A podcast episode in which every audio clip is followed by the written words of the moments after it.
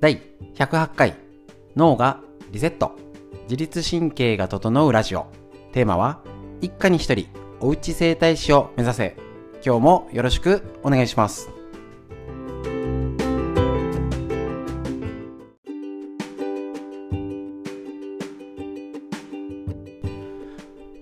こちら自律神経が整うラジオは埼玉県本庄市にあります芦沢治療院よりお届けしております。えっ、ー、と毎日朝月曜日から金曜日までライブ配信ですねインスタライブ YouTube ライブえっ、ー、とやってますでえっ、ー、とあ LINE ライブもですねやっておりましてえっ、と OCL ストレッチこちら東京都の池袋にあります、えっと、推しラボですね。押し方京介先生が考案した自分で歪みを取れるストレッチ。こちらを、えっと、紹介しているんですね。で、脳のリセット、自律神経も整いますよっていうのをやってるんですけど、こちらの解説をラジオに収録してあります。また今最、えっと、新シリーズ、女性の生理のことですね。このことについて、まあ、今日たまたまね、解説で産後のこと、お話、リクエストがありましたので、産前産後のお話をしたんですけれども、このことについてね、ぜひね、またね、理解を深めていきたいと思います。で、また熟睡法やりますので、ぜひぜひ最後までお聴きください。よろしくお願いします。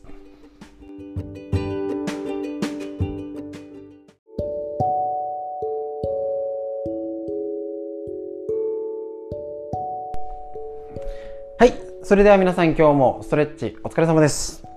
えっ、ー、と、水曜日体幹のストレッチを本日やりました。またね、えっ、ー、と、背骨中心にね、動きが良くなったと思います。ストレッチ中もお話ししましたけれども、結構ね、肩こりとかってね、注目浴びちゃいやすい内容でした。ね、今日の解説をしていきます。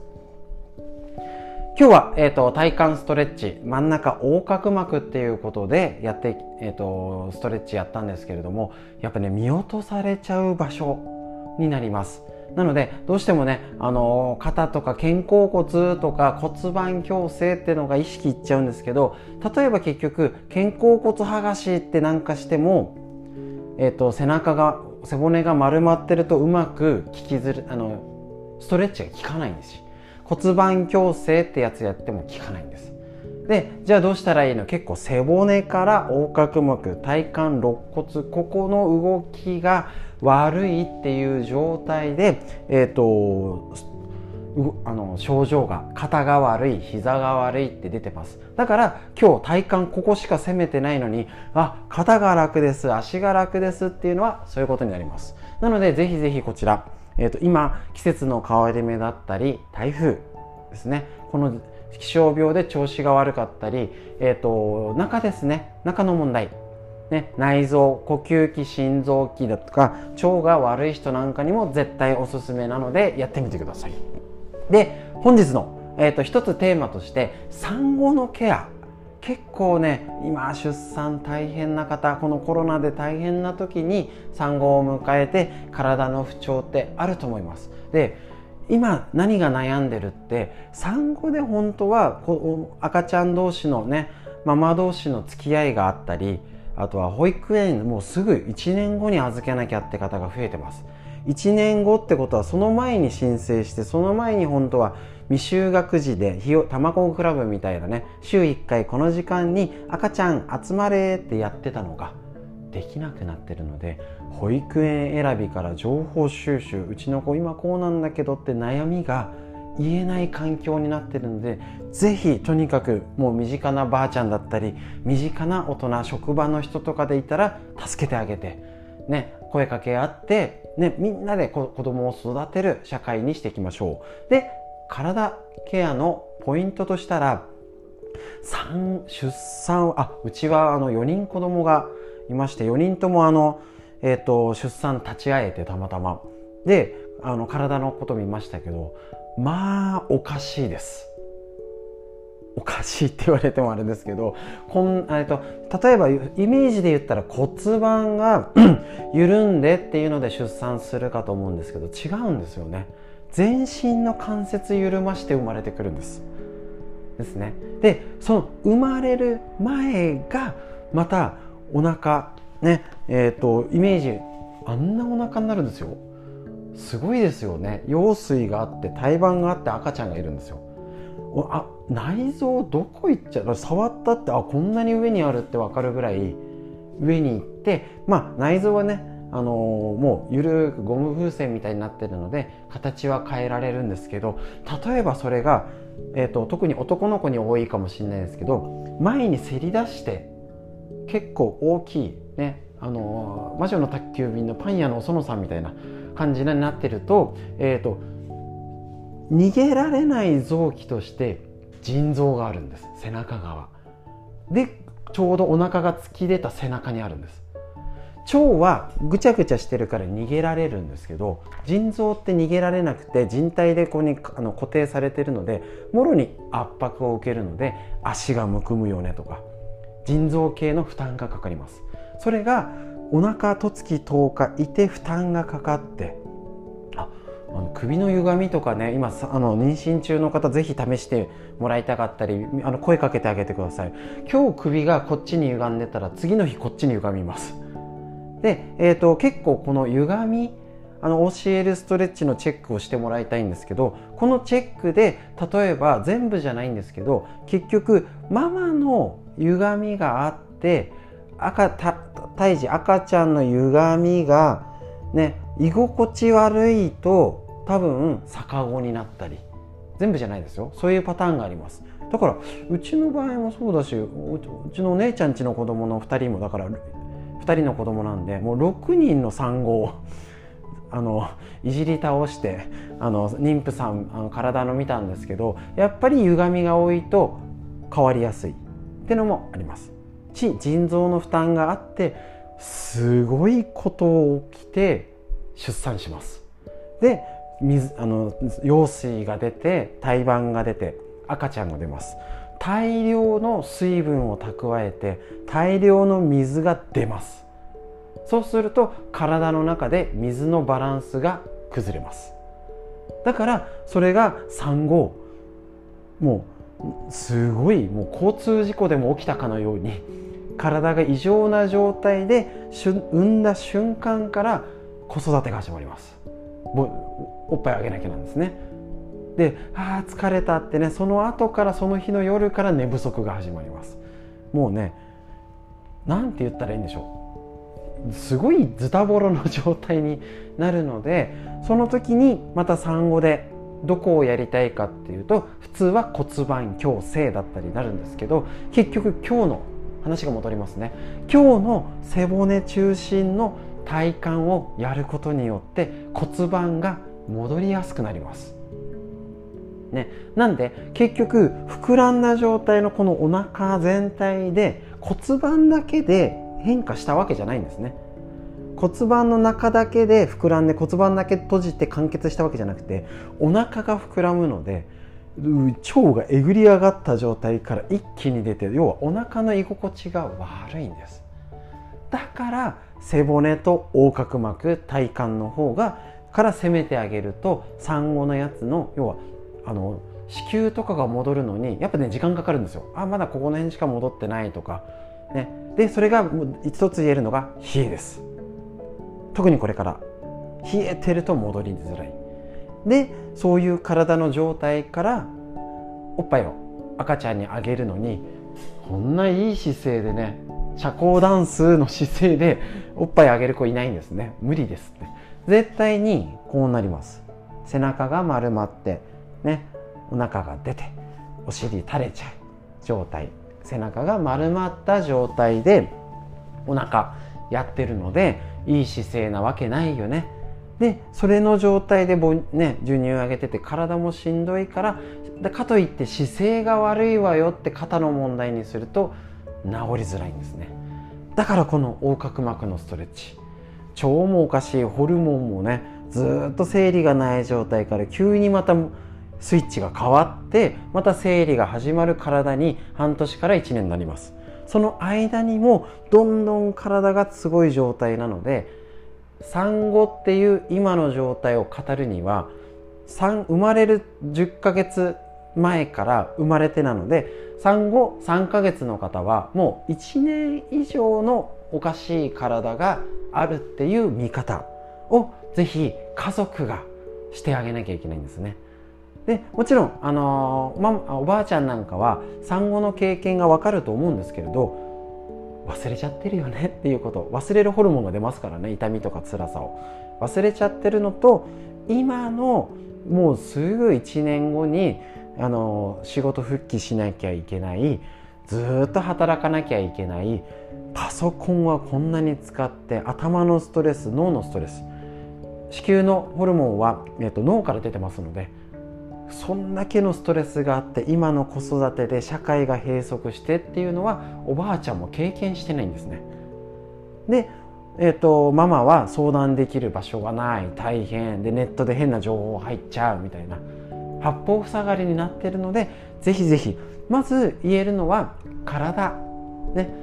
体のケアをしましょう。よく産後うつなんて言うんですけど大丈夫だよ。大丈夫だよって言う声かけてあげるのもいいんですけど体を整えてあげて巡り産後の日立ちとかいろいろありますよね。全部巡りですので血流を良くしてあげる体ケアを。ママもそうですし、まあ、ママ大変なんでパートナーが見てあげましょう、ね、パパがね。で家族もそれを知ってあげてサポートする体制っていうためにはまずねこの動画見てもらってもいいし今日のストレッチだけでもいいですよ。いいですよ。背骨動かすだけでも。体からして早く良くなるようにしようねっていうことでのアプローチを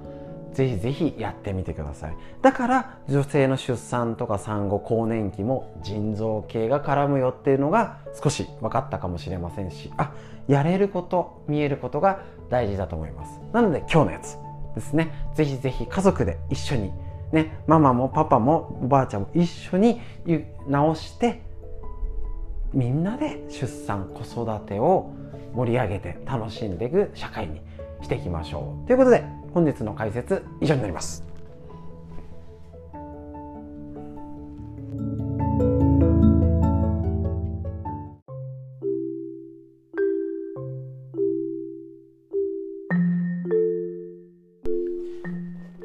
はいそれではこちら新シリーズ。自分の体を守る正しいデータを持てなかった女性たちへ生理で知っておくべきことということでこちら細川桃先生の著書日経 BP よりこちらの本スタートしていきたいと思いますね。生理にはこれまで正しいデータも軽くする方法もなかった。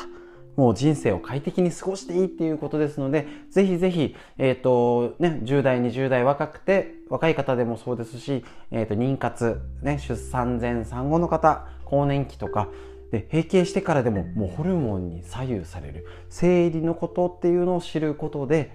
人生を豊かにできると言っても過言ではありません。で、こちらを男性として私が解説することで、ぜひ女性も知ってもらいたいし、男性も知ってもらいたいので一緒にちょっとずつお勉強していきましょうこちらですねえっ、ー、と日本女性の生理のデータはねあの研究結果が載るのがこの本が初めてということでちょっと最初にねあのお話したいと思います。こちら力を入れて調べたのが生理 PMS、月経前症候群ですね。こちらが6年かけて2万人のだいぶ大規模ですね。女性の調査を行ってきました。でどうしてこんなに調べてるかというと現代の日本女性の生理にはデータがほとんどない。知ってました？なんかもう当たり前のようにあるしもう何でしょう特別じゃないんですかね。婦人科のお医者さんが現在使っている日本女性の生理のデータはなんと1962年にアメリカの一地域で取られたデータでできています。びっくり。知らないってこういうことですね。これだと国も人種も違いますし60年前なので生活習慣も違う。当然。そのデータが現代の日本女性にも当てはまるものか長い間分かっていなかったってことなんですね。なわけねえじゃんってことですよね。もちろん合ってることは合ってないことはあると思います。つまり日本女性の正しい生理はこれだと示せるほどのデータが今も昔もなかったってことなんです。そこに着目して調べたこの先生すごい。素晴らしいです。ね、大きな理由は生理は病気ではないから。不妊治療のデータなど国が力を入れて集めていますが生理は病気ではないので糖尿病やメタボリック症候群のようにデータが集められることがなかったってことなんですね。でクリニックに来るには主に病気などの悩みがある人が中心なので健康な女性のデータを集めるのも難しかったってことなんですね。でもう一つは政治の中心がずっと男性だった。これあると思うんですよね。だいぶ違うと思います。低気圧女子とか気象病のことも心臓とかそういう病気のことはあっても女性のことと自律神経ってなかったですもんね。例えば最近だと生理また AI で生理日や排卵日を管理するアプリルナルナ使ってる方いますよね。インストール数は1600万人も上り多くの女性の生理にまつわるデータが入ってくるようになった。だから令和になって遅令和になってようやく日本で初めて生理のビッグデータができつつある。今の時代に今の時代にこんな状態らしいんですね。なのでこのビッグデータを上手に使おうと。いうことでこちらねあの例えば2022年には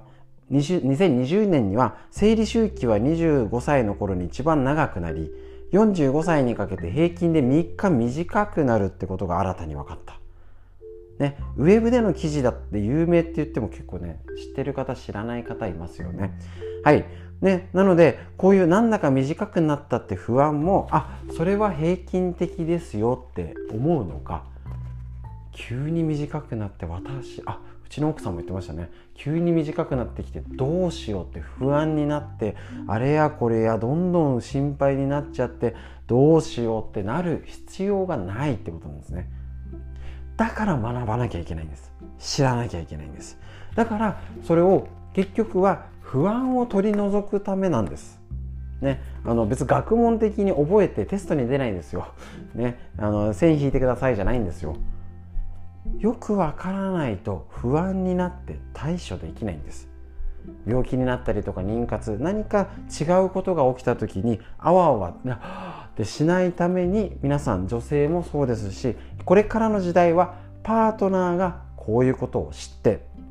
ねみんなで仲良く家庭円満に過ごせるための情報を知っておきましょう。そのためにこれからゆっくり一つ一つお勉強していきましょう。生理のお話以上です。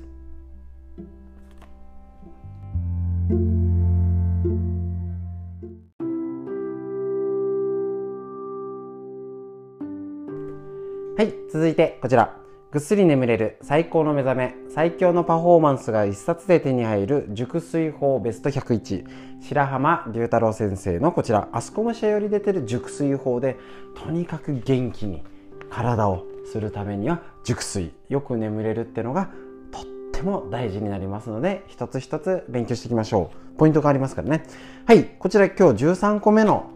熟睡するための方法。眠気覚ましのコーヒーはアイスよりホット。眠気覚ましのコーヒーですが、ホットとアイスでは効果に差が出る。ご存知でしたでしょうか？カフェインによる覚醒効果が早く出るのはホットコーヒーです。なるほど。カフェインの血中濃度が最大になるまでの時間はホットコーヒーの方がアイスコーヒーよりも早いんですね。ですね。これはホットコーヒーの方がカフェインの含有量が多いのがまず一つ。要はカフェインが多いと。で、冷たい飲み物だと小腸の粘膜にある毛細血管の収縮や胃のね、運動の低下が起きるため吸収が緩やかっていう理屈もあるみたいなんですね。ただ、眠気覚ましのコーヒーに頼りすぎるのは考えものですので、アデノシンという睡眠物質の働きをカフェインがブロックすることで眠気を遠ざける。んですがこれは一時的にせき止めてるだけですので脳は変わらず睡眠を欲してる状態なので根本的なのにはつながらない。だからやっぱりちゃんといつもの時間しっかり時間を確保してね6時半6時間から7時間ぐらいですかね。しっかり寝る時間を確保していつも同じ時間に出て同じ時間を起きるっていうことのポイントが絶対大事。ですね。それをしっかり覚えてやりましょう。で、えっ、ー、と、コーヒーのもね、飲み方もあの、お昼寝のところで、ね、えっ、ー、と、出て、出てきたと思うんですね。コーヒーの飲み方。ね。最初にコーヒー飲んでから昼寝してまた起きるとスパッと覚醒できるよ、ね、なのでぜひぜひコーヒーっていうのもね上手に私も好きなんでほぼ毎日飲んでおりますけれどもまあ上手にこういうね昼の生活の仕方。ただでも眠気覚ましでアイス。ねこれもこれからの寒い時期はホットになるとは思うんですけれども私は必ず朝のコーヒーとかねあの家で飲むコーヒーはホット一年中飲んでおります。これね多分大事だと思います。冷やしすぎちゃうんですよね。夏でごくごく。外で暑い時ならいいんですけど、えーと、特にこれからはなるべくアイスはやめましょう。でホットコーヒーにするといいと思います。中の血流ね冷やさないってのも大事になります。ということで熟睡法コーヒーの飲み方一つお勉強になりました。以上です。ありがとうございました。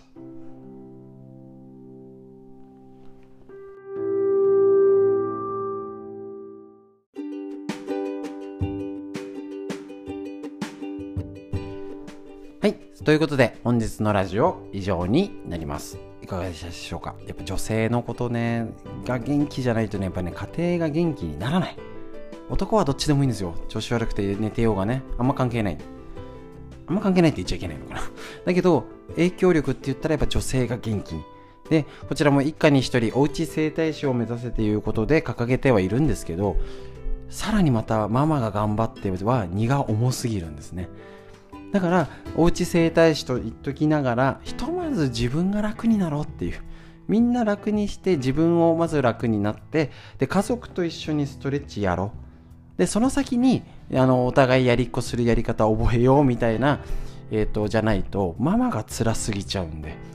これでやり方教えたらまた私の仕事が増えるのだったりあのもう毎,、ね、毎日辛いってなりますのでまずストレッチで自分を楽に。でまずストレッチで家族と一緒にやってああじゃあもうちょっと足りないところをやりましょうっていう流れで一家に一人おうち整体師ということで進めていきましょう。ということで本日のラジオ以上になります。また明日朝9時よりストレッチのライブ配信よろしくお願いします。ありがとうございました。